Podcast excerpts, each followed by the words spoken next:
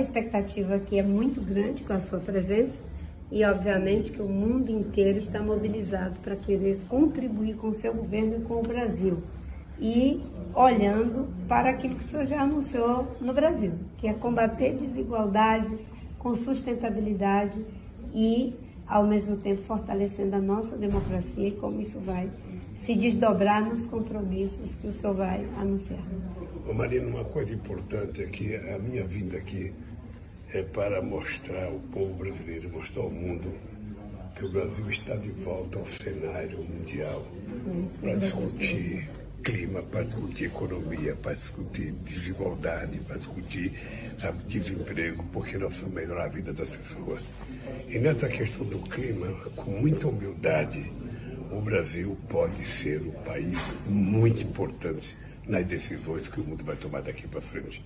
A única coisa que eu tenho dito para as pessoas é que o Brasil cumprirá com a sua função com a humanidade. Nós não abriremos mão da soberania da Amazônia, mas nós queremos compartilhar uma saída para que o mundo viva melhor a partir daquilo que a Amazônia pode oferecer ao mundo. Portanto, você fique certa que o Brasil voltará a ser motivo de orgulho, sabe, ao mundo. O senhor já fez? E vai. Vamos fazer mais. Vamos fazer mais ainda. Deus se Deus quiser. Desmatamento zero não é um sonho, é uma realidade. E o Brasil vai liderar pelo exemplo. Aqui na COP27 no Egito, há uma grande expectativa com a sua presença, exatamente por tudo aquilo que o senhor já anunciou do compromisso com a proteção das florestas, da Amazônia, dos biomas brasileiros, com o enfrentamento da mudança climática, mas também da segurança alimentar e da justiça social. Que bonito, que bonito. Saudações democráticas. Viva Lula, viva Marina. Vamos lá. Vem comigo aqui. Começando a live do Conde. Viva! Ao vivo pela TV de São Paulo. Daqui a pouco pela BBC de Londres, não. BBC de Londres. Eles não, eles, eu não aceito. BBC é muito, a BBC é muito vendida. Estamos é, aqui no grupo Prerrogativas, jornalistas livres, TV GGN, Viva TV, Resistência Contemporânea, canal do Conde, TV 247, estamos juntos. Vamos com tudo, porque tem muita coisa para falar hoje, tem muita informação para trazer aqui para vocês, muita análise. E olha, gente, Lula, é, ele já é o maior líder né, do mundo. Já é o presidente eleito, enfim, daqui a pouco ele vai assumir, subir a rampa, aquela coisa toda. É, mas amanhã ele vai debutar, né? Amanhã, é, meio-dia 15, em ponto. Ele acabou de twittar. Tá dormindo lá no Egito, naquele, naquela. Como é que é o nome? Naquela. Onde está tendo a COP lá? É um balneário, né? Alguma coisa assim. Tá, tá dormindo lá, né? E senão eu estaria vendo a live do Conde também aqui, como tantas vezes ele viu. Mas está dizendo que meio de 15 em ponto, e nós vamos transmitir aqui nas nossas transmissões a fala do Lula é, no, no espaço ali dedicado aos chefes de Estado na ONU. Antes, ele vai participar de uma a Carta da Amazônia com os governadores amazônicos amazônicos né, do Brasil, que estão lá, que fizeram um convite para ele também, além do presidente do Egito. E é uma atividade intensa. A informação que a gente tem aqui é que o Brasil é o centro das atenções totais. Para vocês terem uma ideia, hoje o Lula se encontrou com o emissário é, do governo estadunidense, que é o John Kerry, né? John Kerry foi, foi candidato a presidente dos Estados Unidos, né? Ele foi vice também? Não me lembro. Foi vice de alguém? Foi vice do Bush, alguma coisa assim? Não, o Kerry é democrata, né? Bom, alguém me diz aí, por favor. Vocês são parte do, da live. Estão aqui na produção. São minha produção. É, e o emissário do governo chinês, cujo nome é Xi Zhenhua, né? Xizenhua. Bonito, não? Adoro o nome chinês. Está aqui o John Kerry, que é esse cara aqui que parece um gigante, né? E o Xin, o Xi Zhenhua, que é o emissário do governo chinês. simplesmente as duas maiores potências mundiais. Eles quiseram marcar encontro com o Lula. Vocês acreditam nisso? Gente, ficou uma fila de, de, de, de gente para falar com o Lula. Não tem espaço na agenda. Vai fazer o quê? Vai fazer o quê? Mas sem, sem é, não, não, vamos, como é que é? Ser, não vamos ostentar, né? Sem soberba, sem soberba. Agora, que é a delegação mais é, celebrada, né, da COP 27 é a delegação brasileira, a delegação paralela, porque a oficial é um desastre, né? Ministro do Meio Ambiente, alguém sabe aqui o nome do ministro do Meio Ambiente brasileiro? É Joaquim alguma coisa. Foi lá, eu vi a, eu vi a leitura dele, do ministro do Meio Ambiente. Imagina, o ministro do Meio Ambiente do, do governo Bolsonaro é um, é um, é um, é um enfim, é negativo né, para o meio ambiente, né? Terrível, né? A gente teve um ministro do meio ambiente que foi, que, que foi traficante de madeira, só isso, né? O Ricardo Salles. Joaquim Leite, né? Joaquim Leite. Não adianta mais chorar o leite derramado, porque agora já foi. E, e assim, outra, outro bastidor. Lá na, na COP27, é, tem três estandes do Brasil: um do governo oficial, governo Bolsonaro, outro que eu não me lembro agora qual é o outro, acho que de ONGs, né, de, de, de entidades civis brasileiras, e uma da, é, da delegação do presidente eleito Luiz Inácio Lula da Silva. A, a, a, o estande do, do governo oficial brasileiro tá às moscas, ninguém nem chega perto, tá? O, o estande das ONGs tem ali uma movimentação e o agito total tá no estande do, do, do, do, governo brasileiro eleito, do governo Lula. É ali que está acontecendo tudo, ali que todos os jornalistas do mundo todo se, se aglomeram para perguntar o que vai acontecer. Estava lá o Randolfo Rodrigues, estava lá a, a, a, a Janja, chamou muita atenção hoje também. A Janja faz um agito. Olha, quando o Lula me falou que ia fazer um agito no Egito, eu achei que era só um trocadilho, mas na verdade ele, ele é, é porque ele conhece a Janja, conhece a esposa que ele tem. Bom, é, vamos, vamos, Então, assim, amanhã vai ser antológico, vai ser histórico. Vocês viram aí a Marina Silva, tão bonitas imagens da Marina com Lula, a Marina que ficou aí brigada né, durante quantos anos? 14 anos, né?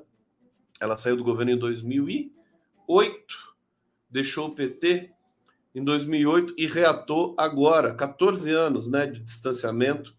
Na verdade, a Marina nunca tinha é, é, brigado com, com Lula, nada assim é, foi uma mágoa ali circunstancial com o PT também, que foi, foi, foi bastante é, intensa, foi difícil, é, mas distanciou e agora essa reaproximação é belíssima, né? A Marina cresce, bonito ver os dois juntos ali. E olha, a Marina sempre foi a maior autoridade é, de defesa do meio ambiente do mundo, uma das maiores do mundo, né? É, tô sentindo falta, eu senti falta daquela menina da Suécia. Como é que é o nome dela? A aquela garota adolescente que foi até indicada para o Nobel da Paz. Ela devia estar tá lá na COP 27. Ela está lá? Me lembra o nome dela? A Greta, Greta Thunberg, né? Seria lindo uma foto com a Greta Thunberg e o Lula. Mas enfim, a Greta também que é uma das grandes lideranças é, é, mundiais em defesa do meio ambiente, da questão climática. A Marina sempre foi, continua sendo. A Isabela Teixeira, que a gente acha que eh, talvez não seja tão importante quanto a Marina, é sim a Isabela Teixeira respeitada no mundo todo. Agora, o Lula chegou com tudo e essa bandeira do meio ambiente, do clima, ela vai né, colar no Lula por várias razões. Talvez a mais é, é, é, importante delas é que o governo Bolsonaro abandonou completamente a bandeira do clima, a defesa do meio ambiente no Brasil, se tornou um governo tóxico, nocivo aos povos originários, à Amazônia, é, deixou o mundo em pânico, né? E o Lula, ele herda agora, né? Olha só a biografia desse homem. Nem, nem, nem adianta é, reiterar que ele foi preso 580 dias, né? foi perseguido por uma operação criminosa bandida é, de é, é um grupo de procuradores é, bandidos, criminosos, que é, possivelmente vão ter o que merecem aí ao longo dos próximos anos. Venceu tudo isso. o mundo assistiu essa saga do Lula. Vamos lembrar da entrevista que ele deu para a revista Time, foi capa da Time é, aí acho que menos de seis meses atrás, né? E deu uma entrevista lá que repercutiu no mundo todo, inclusive na questão da guerra da Ucrânia. É, acho que o Lula chega também para levar a mensagem de paz, mas para resumir, para não digredir tanto assim no começo do nosso, da nossa resenha, dizer que o Lula herda essa posição de defensor do clima da Amazônia, vai ser a figura, o expoente máximo internacional. Ele entendeu isso é, o Lula também é muito esperto, inteligente, tem a malandragem também. Então, ele está assumindo esse papel agora. Então, não é mais apenas o chefe de Estado é, é metalúrgico, né? É, torneiro mecânico que chegou à presidência é, e que tem uma inteligência aguçada para é, combater a pobreza, a miséria. Não, agora ele está associando a defesa do meio ambiente e os cuidados com o clima ao combate à pobreza, né? dentro de um tecido ético é, muito, muito é, robusto. Né? Então, ele já desponta como a principal liderança mundial. Tá legal aí a transmissão para vocês? Estou vendo alguém reclamar aqui dizendo que está congelando, alguma coisa aqui, tá, tá legalzinho? Deixa eu ir para bate-papo aqui então para ver o que, que vocês estão falando. Daqui a pouco eu retomo aqui a resenha. Francisco Martins, música. Cadê? Aqui, Daniela Rueda. Daniela Rueda de Brasília, não esqueço, ó. Tá aqui. Esperamos que o mundo avance nesse sentido. Ah, deixa eu ver. Aqui, Infinite Money.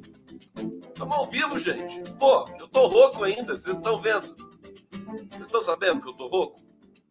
Tô doente aí, agora, agora que eu tô melhorando, ninguém nem falou nada hoje. Já esqueceram que eu fiquei doente? Tá melhor, ninguém vai perguntar se eu tô melhor. Eu tô brincando, todo mundo pergunta todo dia para mim. Quando você melhorou? Tá tomando própolis? Ó, ó o própolis aqui, ó. Tá, não, isso aqui, isso aqui é, é, é o spray. O própolis tá aqui, ó. Ó, tudo aqui, ó. Tá vendo? Passarinho azul, você tá aí?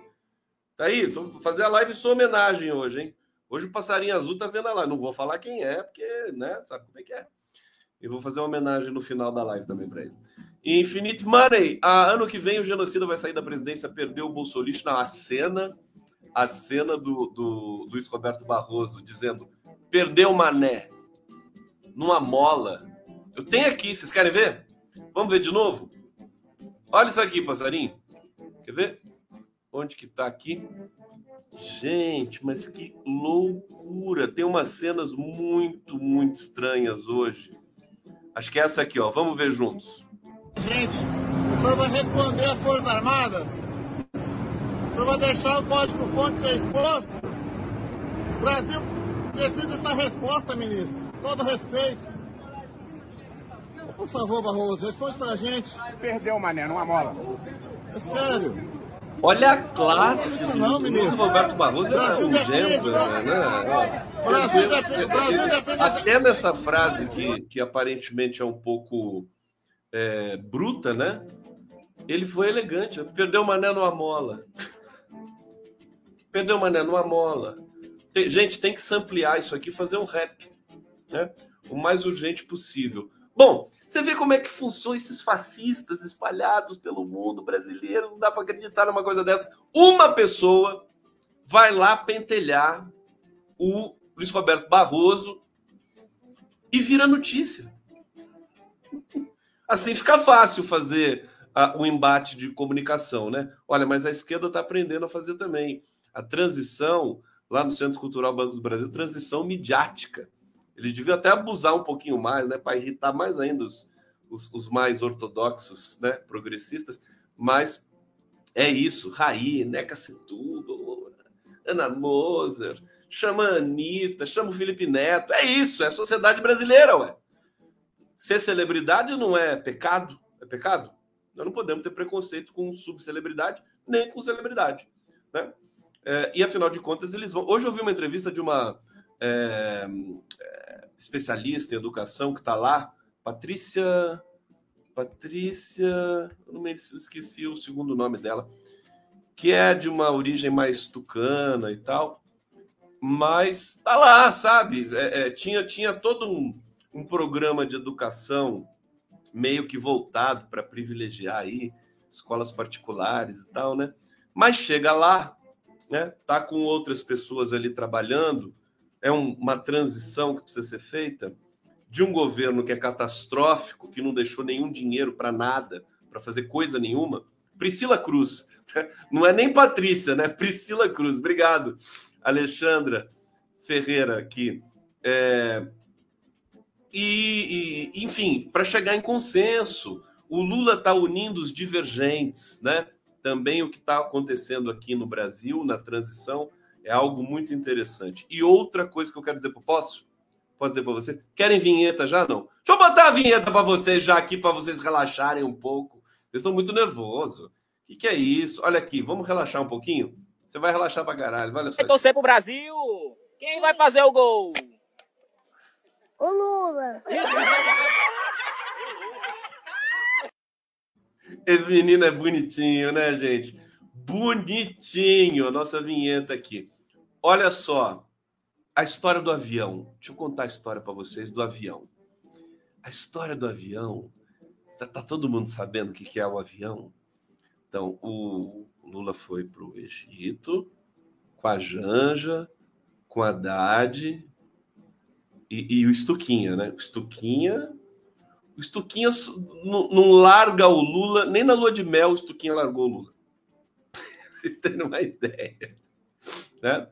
E tal. E foram lá, foram nesse avião. Eu vi as razões pelas quais o Lula é, decidiu bater o pé, né? Porque todo mundo, muita gente disse para ele: não vai, não vai nesse avião, vai dar problema, não sei o quê. E o Lula falou: eu vou, eu vou e pronto né? Falou assim.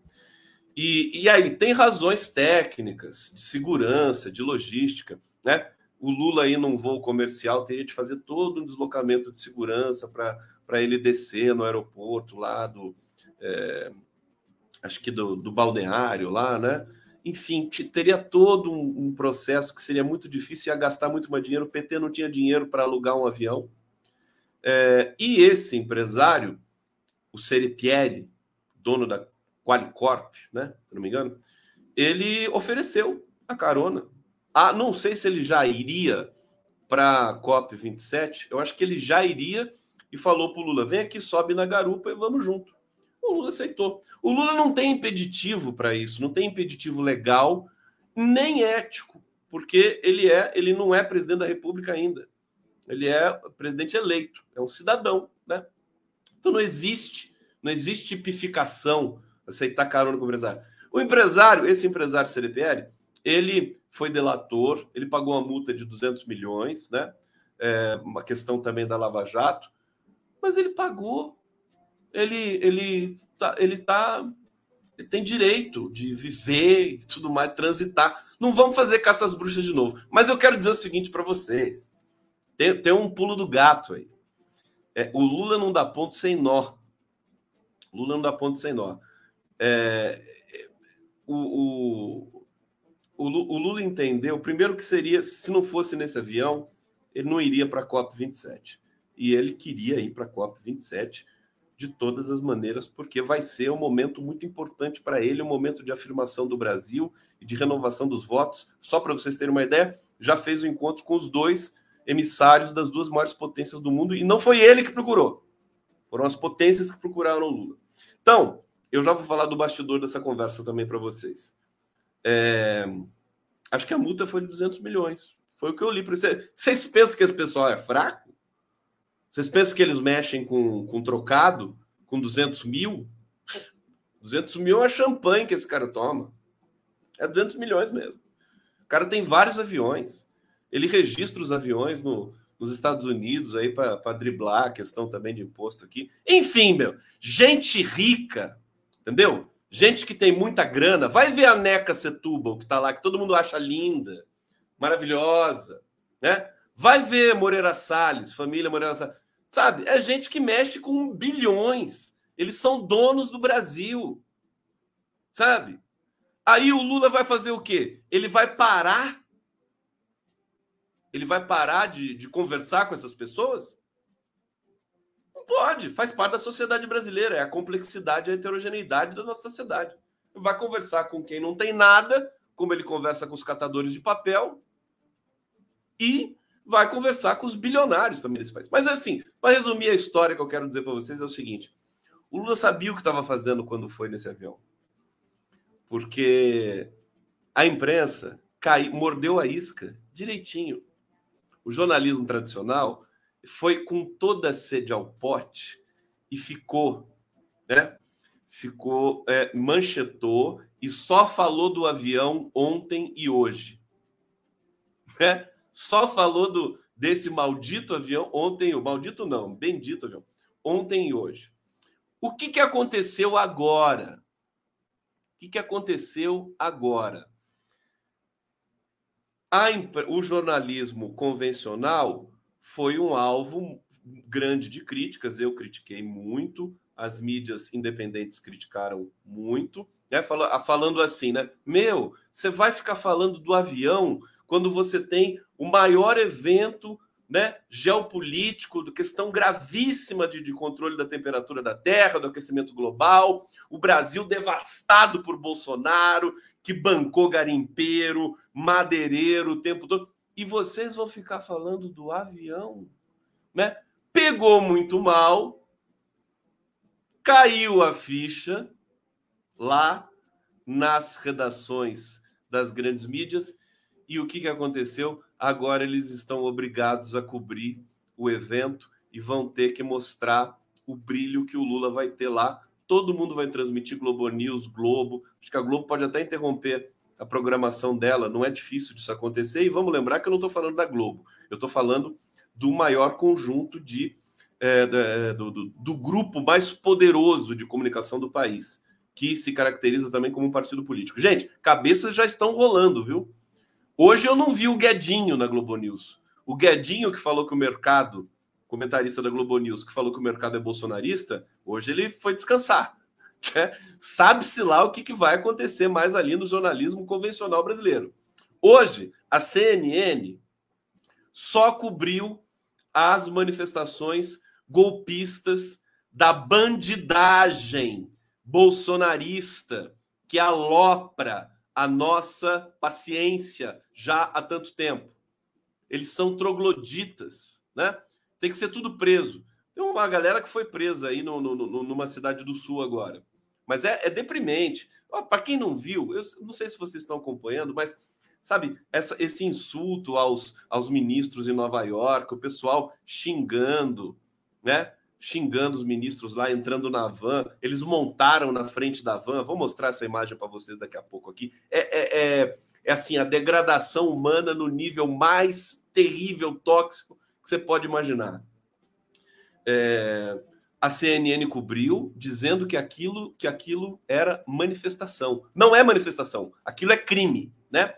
A, a Rede Globo também trouxe a, a baila rapidamente, mas já nomeou corretamente, chamando ali de protestos golpistas ou coisa, coisa parecida, né? Bom, é, tudo isso está acontecendo, vocês estão sabendo, estão percebendo, é, simultaneamente, o Lula vai brilhar como né, uma, algo jamais visto. É, amanhã já está brilhando, vai trazer dividendos e muitas, muitas novas, vai tra trazendo credibilidade de novo para o Brasil. O mundo está feliz de o Brasil novamente se tornar um player, um mediador, né, internacional de respeito e está aliviado porque a Amazônia a maior floresta tropical do mundo e ela tem impacto em todo o clima do, do mundo todo. Tem estudos. É, é, recentemente eu vi um artigo que a Amazônia ela tem é, influência em todo o clima da, da América Latina, né? mas também no dos, dos Estados Unidos. E é, tempos atrás, esse estudo eu não, não, me lembro onde que eu vi, ela tem influência na, na, no regime de chuvas da Europa, a Amazônia. Né? É, é algo assim colossal. Então, isso que o, o Bolsonaro estava fazendo, desmatando a Amazônia, era é, deixava os europeus, os, os estadunidenses também em pânico. Bom, só para fechar a questão do avião, o Lula, portanto, é aquela coisa, ele está com o domínio da, dos acontecimentos.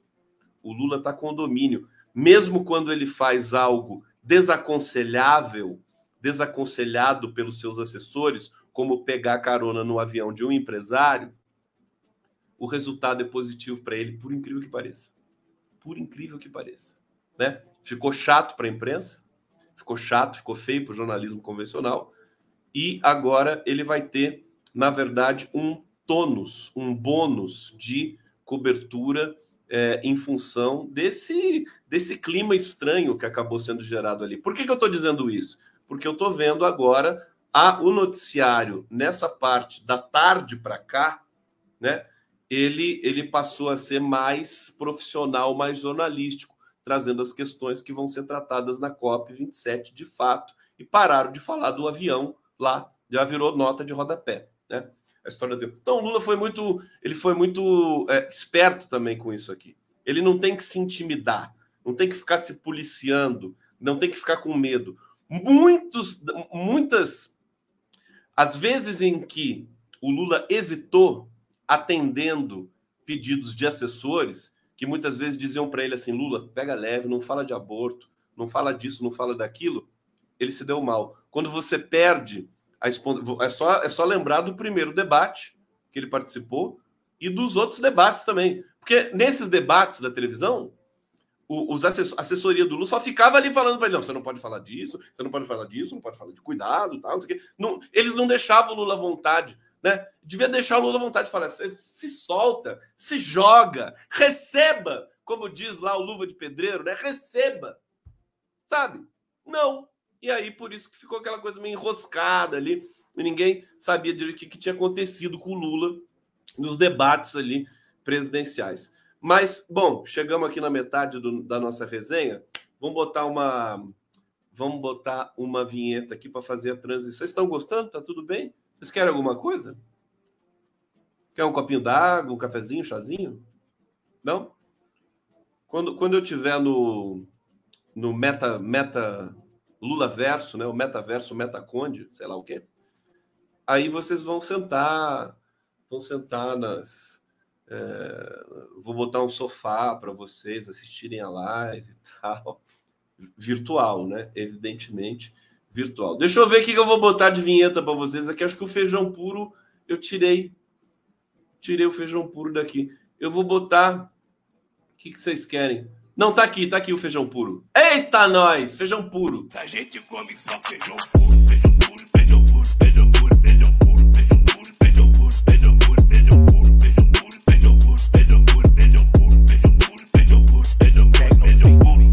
a gente não come um taquinho de carne. É um taquinho de carne, nem um taquinho de carne. Gente, vamos lá, vamos, vamos, vamos arrebentar aqui, ó.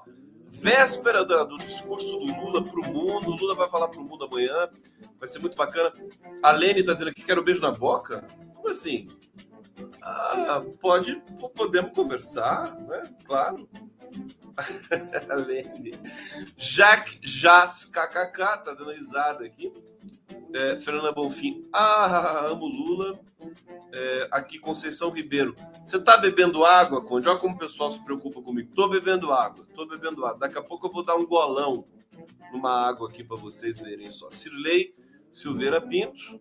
Aqui, Caterina Delos Condão Lindão, obrigado. Olha que bruxinha linda também que tá aqui. É, Brena Lemon, Berna, quero uma tilápia grelhada. Tem gente que não sabe por que, que as pessoas falam tilápia aqui, mas eu não vou explicar agora também. Né? É, é, é, perdido na tradução também faz parte da vida do mundo. Olha, compartilhem, dê o like, faz o brogodó todo aí, porque estamos chegando com tudo. Daqui a pouco é governo Lula na veia. Né? Transição já está lá. A minha bolsonarista de estimação já sumiu. Mas vamos para notícias aqui, para vocês ficarem bem informadinhos. é, com relação ao que está acontecendo aí. Ó, tem, tem um babado, tem uma fofoca. Preparem-se. Preparem-se. Gente, o- você sabe que o, o Lula é aquele, ele é um perigo, né? Ele, ele, ele seduz todo mundo, né? Os carcereiros lá de, de Curitiba ficaram apaixonados pelo Lula, né? O, o Chastalo vai escrever um livro em homenagem ao Lula. O cara é, vou te contar, viu? É, é irritante. O Lula é irritante. É, mas por que eu tô falando isso? Eu tô falando porque ele conquistou o coração do Arthur Lira. Como é que pode isso? O Arthur Lira e o Lula e o Rodrigo Pacheco estão quase formando o trio Los Panchos agora. E tá dando, tá, já tá dando ciumeira lá. Então, importante, né? A gente vai falar assim, eu tô com nojinho do Lira, mas o Lula ele quer resolver os problemas do- dos brasileiros. Ele não quer ficar, o Lula não é esse cara que vai ficar assim, sabe? Show Satanás. Não. Ele vai, ele vai querer resolver os problemas. Ele vai querer aprovar a PEC, né? A PEC da transição. Gente, ele já convenceu o Rodrigo Pacheco a apoiar é, a PEC da transição, tirar o orçamento do, do tirar a receita do Bolsa Família, do teto de gastos por quatro anos. Tem noção? Hein? O Rodrigo Pacheco já apoiou essa ideia já. Tá lá em- no Egito com Lula, Rodrigo Pacheco. E o, informações que chegam até a minha né, graça é de que o Lula tem falado com o Arthur Lira todo dia. Depois daquele encontro lá com o Arthur Lira, né, eles trocaram celulares e tal. E tá lá, tá falando quase todo dia, todo dia, se não me engano, com o Arthur Lira. Então, ele está construindo, né? Está constituindo, vai aprovar essa PEC. Para quem não sabe detalhes da PEC, quer dizer, você tem o teto de gastos, é, o orçamento de 2023 estava aprovado, que estava incluído no teto de gastos era um, um Bolsa Família, né? Que agora voltou a se chamar Bolsa Família de 400 reais, 405 reais. É, e agora eles vão tirar tirar a PEC é para tirar é, a receita do auxílio do Bolsa Família, do teto de gastos e separar. É, vai fazer um, um, outro um outro orçamento, né? Um, um agregado ali para permitir 600 reais para cada beneficiário, para cada beneficiária, que são sempre as mulheres, né? É, e mais 150 reais por filho menor de seis anos. E um reajuste real do salário mínimo. Tá certo? Esse montante, segundo cálculos é, que estão sendo ainda é, precisados ali na transição, seria 175 bilhões. Eu não vou entrar nesses detalhes aqui com vocês. Mas o que, que acontece também depois dessa. É, dessa, dessa bipartição do orçamento, né? Deixando o teto aqui e aqui não. Aqui investimento social também com o seu limite, mas um limite expandido. O que, que acontece ali no, no, no orçamento matriz? Sobra 100 bilhões, né? Porque você tira tudo que ia ser dirigido ali, direcionado para é, benefícios sociais, você tira daquele orçamento. Então, 100 bilhões você vai poder investir, você vai poder é, repor o tudo que o Bolsonaro tirou da saúde, da educação, tudo não, né? Uma parte. E isso também vai entrar na conta é, do Congresso. O Congresso vai querer um naco desses 100 bilhões também. Vamos lembrar, ainda tem um orçamento secreto para resolver. Assim, em suma, só para vocês entenderem, né? É, o, o, a articulação tá, tá, tá indo a mil por hora ali no Congresso. Eu acho que a PEC já deve começar a tramitar na semana que vem, deve ser aprovada muito rapidamente, né? E o, o PT, o Lula e, e, a aliança, enfim, o governo, vai conseguir essa proeza, porque o Arthur Lira queria deixar só para um ano, né? É, é, desmembrar esse orçamento, né? Vou usar essa palavra aqui que não é adequada, mas desmembrar esse orçamento só um ano e depois o, o- o governo ia ter que negociar com o Congresso também. Não, o Lula está tentando já resolver isso para os quatro anos. Então, e está conseguindo. E conseguiu o apoio do Rodrigo Pacheco para isso. Deixa eu trazer aqui o comentário da Lu Sheffer. Com Lula é ou ama ou odeia. É isso mesmo. E aqui, deixa eu agradecer o Robson El Tanque. Obrigado, El Tanque, colaborando com a gente aqui. A Lene falou aqui, me manda um zap. Mas como é que eu vou mandar um zap para você se eu não sei o seu zap? Você quer mandar um e-mail para mim? Quer mandar? Eu Vou botar meu e-mail aqui para vocês, tá bom? Vou botar, de vez em quando eu ponho, porque eu gosto de receber e-mails carinhosos, assim, sabe? condegustavo.gmail.com É muito bom, é muito bom. Cadê? Ponto com. Tá aqui, tudo minúsculo. Pronto. E eu boto na tela para vocês. Anotem, senão eu vou apagar, hein? Então, é, quem, quem queria conversar comigo, né? Ah, aquela coisa, beijo na boca e tal, você manda e-mail para cá. Tá bom? Que a gente vai conversando. Espera eu sarar primeiro, né? Espera eu sarar. Bom, tudo bem aí? É, seguinte, vamos para cá. Notícias boas que a gente está tendo nesse momento, né? Polícia prende oito suspeitos de integrar célula neonazista em Santa Catarina. Essa coisa está pegando no Brasil, né?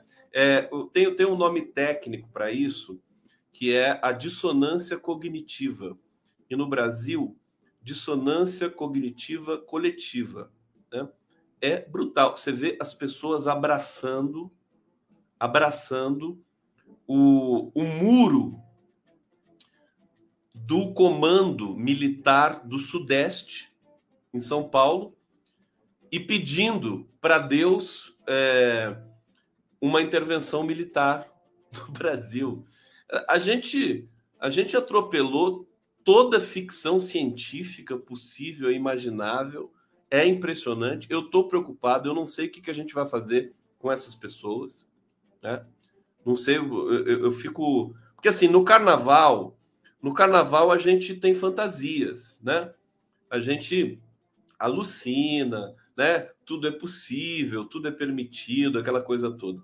Mas nós não estamos no carnaval ainda.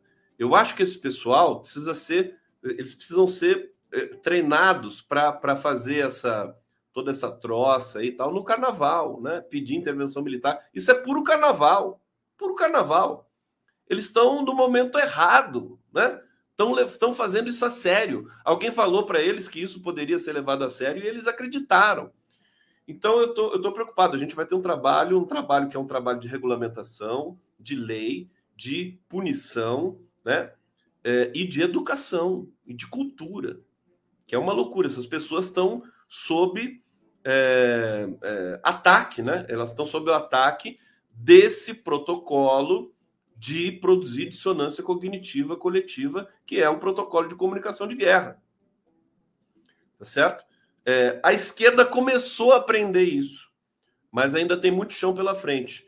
É, vamos lembrar que o, a, a, vitória do Lula se deu nesse contexto e por isso que ela está sendo tão celebrada no mundo todo. Bom, polícia prendeu oito suspeitos de integrar célula neonazista em Santa Catarina. A investigação apontou que os detidos reunidos em sítio participam de grupos Skinhead Internacional. Eles foram autuados por associação criminosa e racismo. Tá? Essa também é a bandeira do Lula internacional que do governo do Brasil, né, da Janja, tudo isso aí, né, tudo junto, do Haddad, né? O Haddad vai ser ministro da Fazenda, hein?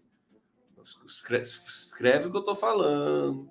É, ele foi, ele foi para o Haddad foi para o Egito com Lula. Deixa eu tirar o e-mail aqui, senão depois vai, vai ter muito e-mail lá para mim, né? Ele foi para o Egito, não foi para ser chanceler, coisa nenhuma, não.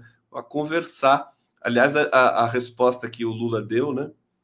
É, por que, que o Haddad foi com você, né? Perguntaram para ele, ele falou, para a gente conversar sobre o futuro. é óbvio, né? Conversar sobre o passado, que não, né? Mas ele vai ser ministro da Fazenda, pode apostar. Vamos fazer o um bolão. Quem que vai ser ministro?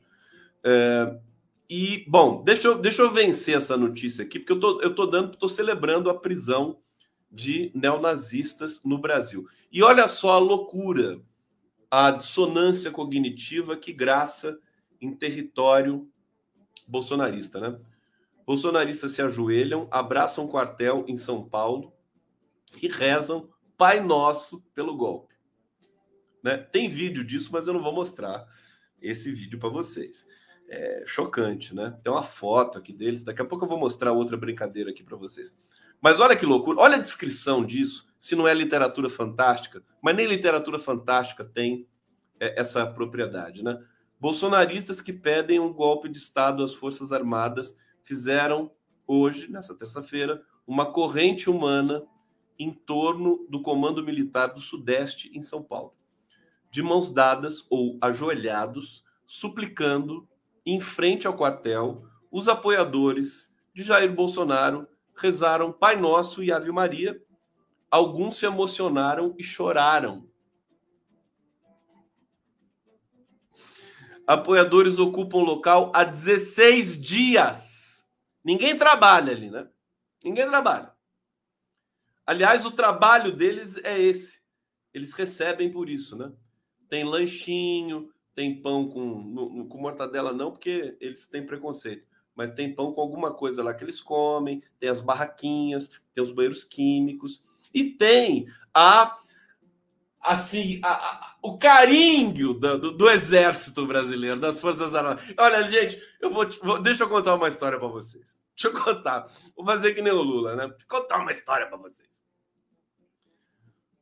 Quando eu tinha é, 14 anos, a idade do meu filho, hoje, né? Eu morava perto do, do, do, dez, do, do segundo batalhão do Exército aqui em Caçapava, ainda é perto aqui de casa, e que é considerado um batalhão cascudo e tal, foi para a Segunda Guerra, aquela coisa toda. Eu morava perto, era na esquina de casa. Aí eu ficava com meu amigo eu, eu, eu fui com, com um amigo meu, Elinho, a gente sentou, tinha uma sapataria na esquina, ah, bons tempos de sapataria. A gente sentou ali na, naquele, naquele, naquela muretinha, né, na, na da sapataria, para esperar uma, uma amiga nossa maravilhosa, que a gente era apaixonado. Ela passava por ali e a gente queria ver ela passar, né? E aí a gente tava ali sentado. Aí um, o, o, policial que tava ali de plantão, policial, o, o soldado, né? Olhou para a gente e falou assim: circulando, circulando. Eu falei, eu fiquei assustado, né? Falei, que que é isso? Como assim? Aí o Elinho, muito, muito bravo, ele falou assim: não, a gente vai ficar aqui. Bateu o pé. Aí o cara, o soldado se encrespou e ameaçou a gente, xingou, a gente saiu correndo. Né? Dois molecão, fomos correndo para casa. A gente chegou três minutos depois, uma viatura da polícia parou em frente da, da minha casa. A minha mãe saiu assustada, o que, que aconteceu e tal. Ela falou: não, eles não podem ficar ali na frente do quartel, não, porque é uma zona protegida e tal. Eles estavam ah, mas meu filho tem 14 anos, não, não, mas não pode e tal. É aquela coisa toda. Bom, só para lembrar vocês, acho que é o sexto batalhão, desculpa. É, pessoal falando de Caçapava aqui. É o segundo, ih, sei lá, eu nem lembro mais. Só para falar para vocês que assim, não pode ficar, né? Pelo menos não podia tempo atrás. Você não pode ficar ali dando bobeira na frente de, um, de uma unidade do exército. Né? Não é permitido. Não é permitido. Precisa, pode ficar na praça, tá? mas não pode. E aí você tem esses malucos há 16 dias e os caras não, não, não jogam um jato d'água ali. Tem que jogar um jato d'água ali, meu filho. Pelo amor de Deus. Que coisa nojenta eu tenho foto aqui dessas histórias. Deixa eu ver se tem uma foto aqui. É, é deprimente, gente. É uma coisa, vocês sabem disso. E eu tô preocupado. Olha aqui, ó. Quer ver? Tô preocupado. Até onde que vai isso? Será que vai até a posse do Lula? Daqui a pouco eles vão fazer umas loucuras piores do que isso. Olha só.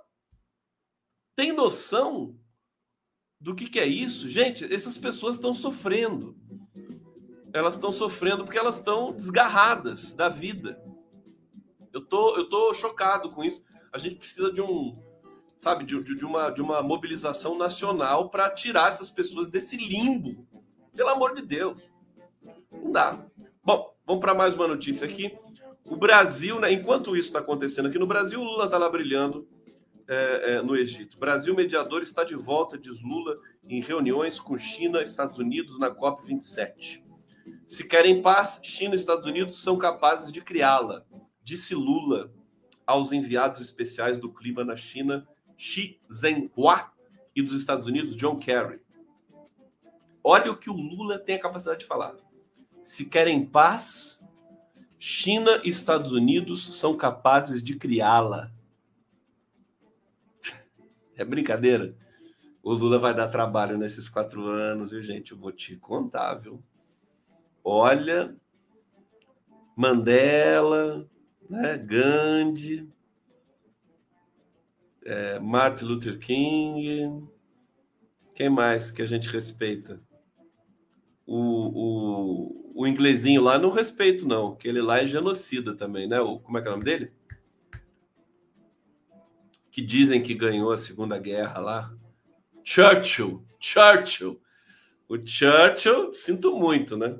Matava todo mundo na África do Sul, não é? O Churchill. Bom, mas vou te contar, o Lula vai dar um trabalho. Olha, o presidente eleito recebeu as autoridades no hotel onde está hospedado em Sharm el Sheikh. Eles foram até o Lula. Não foi o contrário. É mole. Ô Estuquinha, depois você conta para mim o que, aconteceu. O Estuquinha nem presta atenção, ele fica tirando foto. O pessoal fica falando, falando, falando. Ele nem sabe o que, eles falam. É, ele chegou na madrugada dessa terça para participar nos próximos dois dias da COP27. Blá, blá, blá. Os encontros com os emissários chinês e americano aconteceram separadamente e ambos trataram sobre a guerra da Ucrânia. Segundo pessoas que acompanharam as reuniões, o presidente afirmou que o Brasil, como mediador do mundo, está de volta. Presidente Lula, né? O presidente, ele, aqui o, o, o, o jornalista, o repórter da Folha, esqueceu, né, da, da regrinha lá pois o país sempre tiver esse papel através de sua diplomacia. O Fernando Brito, que eu entrevistei hoje, que é o editor do Tijolaço, que é um, um jornalista é, sensitivo, né? Trabalhou com o Brizola 30 anos e foi assessor direto do Brizola. Então ele tem um chip, né? Que ele ele consegue recuperar as, o, que, o, que, o que foi dito, né? mesmo sem estar presente. Então, o Brito me disse o seguinte: sabe o que, que o Lula disse pro, pro, pro John Kerry e pro Xi Zhenhua? Sabe o que, que ele disse? Ele disse o seguinte: né? Falou, olha, eu estou à disposição quando vocês quiserem conversar, me chama. Se tiver um problema aí, pode me chamar também, que eu ajudo no que precisar o Lula se deixou à disposição, né? É, e, e, e, dada a estatura do Lula, né, dizer isso é, para os é, emissários né, dos governos das duas maiores potências do mundo, significa que o Brasil vai ter uma, uma, um, uma avenida né, de recursos. A gente já tem uma movimentação muito forte do empresariado internacional do empresariado inteligente, que sabe, né, que quer ganhar dinheiro e não quer ficar nessa babaquice ideológica, né? Inclusive os brasileiros também. Os empresários brasileiros estão investindo mais, porque sabe que a economia brasileira vai começar a bombar daqui a pouco, né? Pessoal que tem é, é, agência de viagem, né? A questão do turismo, a questão dos investimentos, né? É, o agronegócio vai, vai, a gente vai ter de resolver ainda, mas todo mundo está investindo já máquina, importação. O Lula ele já dá um clima, né? As pessoas e, e, e a economia é feita de clima. A economia tem tem, um, tem um viés psicológico absolutamente decisivo. Então já tem toda uma. Você vê, o Lula só venceu as eleições, é, a Alemanha e a, e a Noruega já é, liberaram né, aquele fundo Amazônia que estava bloqueado. A Noruega é o fundo Amazônia, a Alemanha é um outro fundo, né? Só pela presença do Lula. No Lula não precisou falar nada. Porque essas pessoas, diferentemente do jornalismo brasileiro de quinta categoria, né? Elas sabem o que é o Lula. Ele não precisa ficar explicando. Ah, quem vai ser ministro? Quem vai ser o ministro? O que, que o Lula não falou o plano econômico dele? Como é que vai fazer um plano econômico sem saber, sem ter a caixa preta desse governo Bolsonaro? O governo Bolsonaro está tá, é, recusando é, é, informações para o governo de transição. O Alckmin já reclamou, já, já cobrou o Ciro Nogueira é, publicamente. Né? Cadê os dados da, do desmatamento? Que, que não chegou aqui ainda? Né?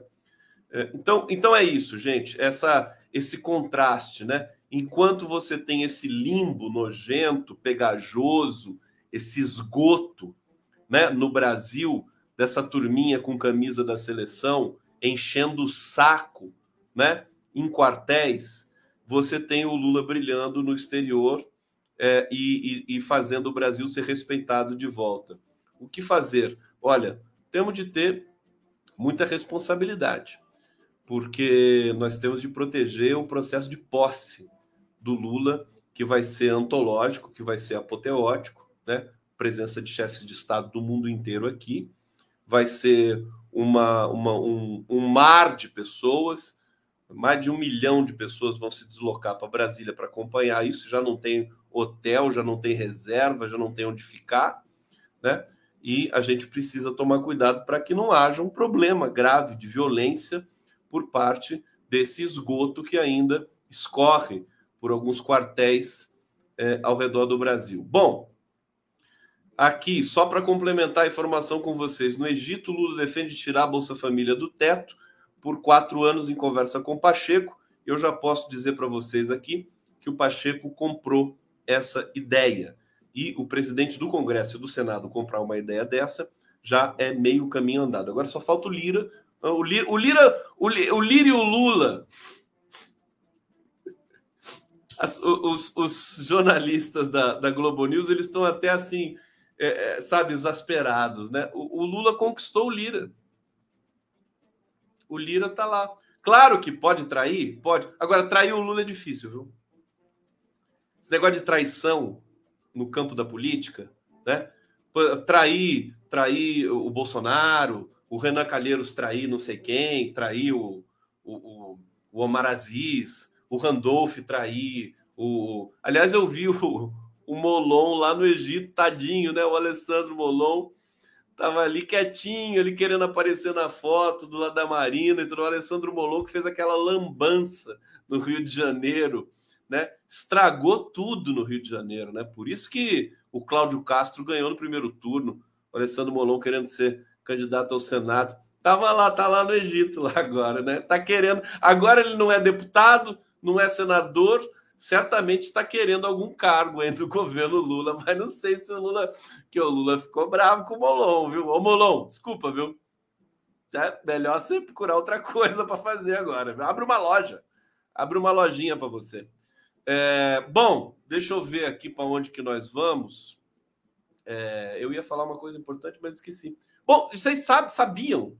Vocês sabiam que o mundo chegou a 8 bilhões de pessoas hoje?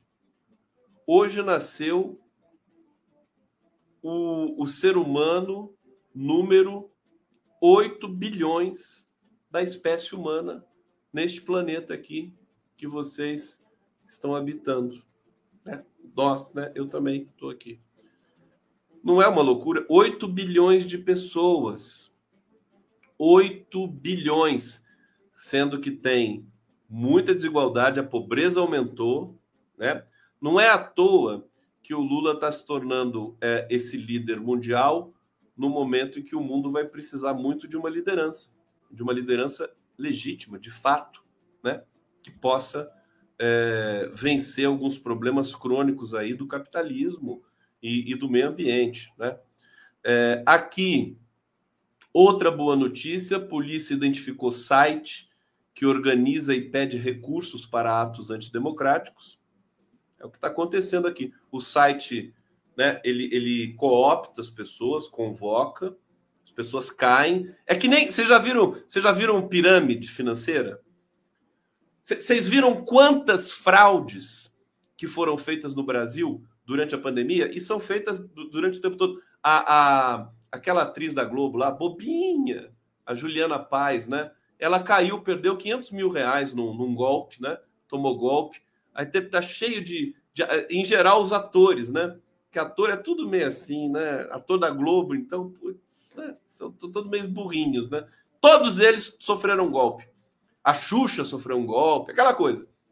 É, o que, que é esse golpe? O cara liga, né? O cara manda um e-mail e tal, manda um zap, fala: olha, tem um investimento fantástico aqui para você, né? Você vai colocar 5 mil reais, você vai ganhar 100 mil em uma semana. A pessoa acredita, né? E manda e compra e paga, né? E toma o golpe.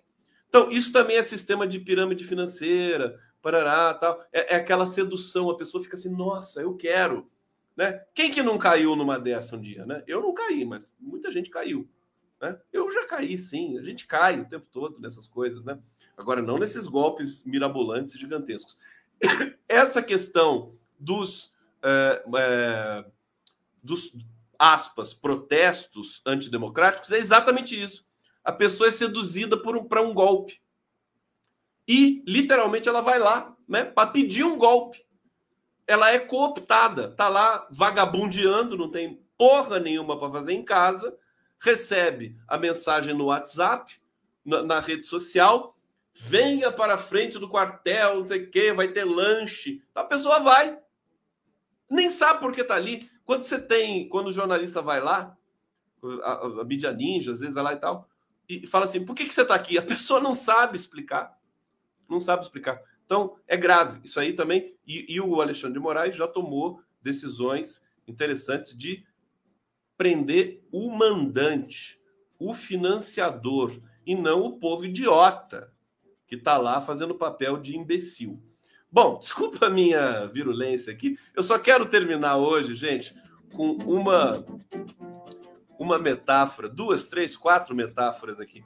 Uma delas, hoje conversando com o querido Fernando Brito, eu, eu falei do navio, aquele navio inacreditável que se desprendeu lá na, perto da ponte Rio-Niterói e colidiu com a ponte, né? É, eu falei ontem que aquele navio era o Bolsonaro. O Fernando Brito falou: não, aquele navio é o Brasil. O Brasil, que estava parado há seis anos, seis anos, e que é, a, a, aquilo foi um aviso que se, se o Bolsonaro fosse eleito, o Brasil ia seguir na deriva e ia colidir com um asteroide, alguma coisa assim, e a gente ia perder para sempre esse país maravilhoso. Felizmente não aconteceu. Então, o navio achei perfeita. E outra coisa, falando em teto de gastos, por que, que aquele navio, por que, que ele se desprendeu e, e, e, se chocou com a ponte Rio-Niterói? Porque a âncora se rompeu. Gente, é a metáfora perfeita do teto de gastos. O teto também é chamado de âncora, âncora fiscal. Então, você não tem âncora mais, né?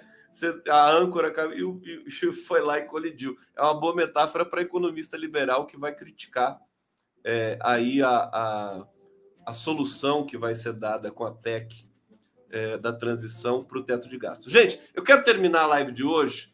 É, vou, vou, vou, mostrar um clipe aqui para vocês, belíssimo, é, da natureza, enfim, de celebração da natureza e homenagem é, à natureza. em homenagem à natureza. E vocês vão ficar com esse clipe aqui. Amanhã a gente volta e amanhã a gente vai cobrir, vai trazer a fala do Lula no Egito, que vai ser um dos momentos mais importantes aí do, dos últimos tempos, tá bom? Então, um beijo grande para vocês. Eu estou melhorando até o final da semana. Até, até, até a posse do Lula, eu estou 100%. Tá bom, gente? Ó, beijo para vocês. Até amanhã. Até daqui a pouco.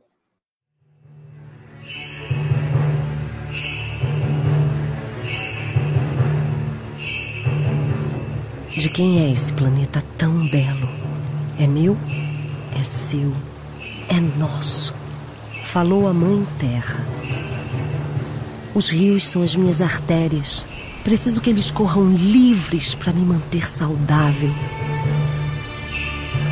Os povos indígenas são os meus guardiões. Mantenho uma relação sagrada comigo e com os meus rios.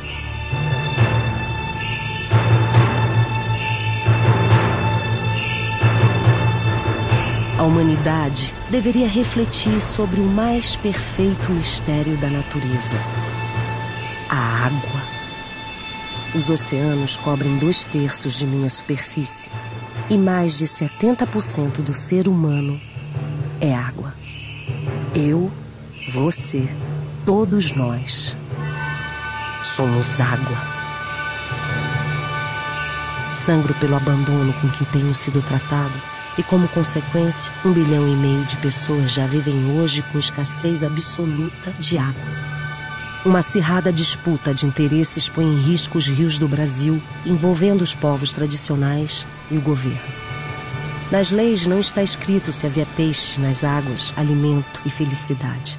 O que não está escrito também faz parte da história. A bacia amazônica responde sozinha por 20% de toda a água doce do planeta. Mas já construíram nela 140 barragens e ainda querem construir mais 428. O Tapajós é o último grande afluente da margem direita do Amazonas a correr livre, mas querem sufocá-lo com 43 hidrelétricas. Mais de 890 mil pessoas serão afetadas diretamente por essas obras, entre elas os povos Nambiquara, Enauenê Nauê, Manoque, Niki, Riquibaxa, Bacairi, Caiabi, Apiacá, Munduruku, Pareci e Tapaiuna. A água é o princípio e o caminho da vida. Em nome de que vocês estão arriscando a sua própria sobrevivência e o nosso futuro? Em nome de que?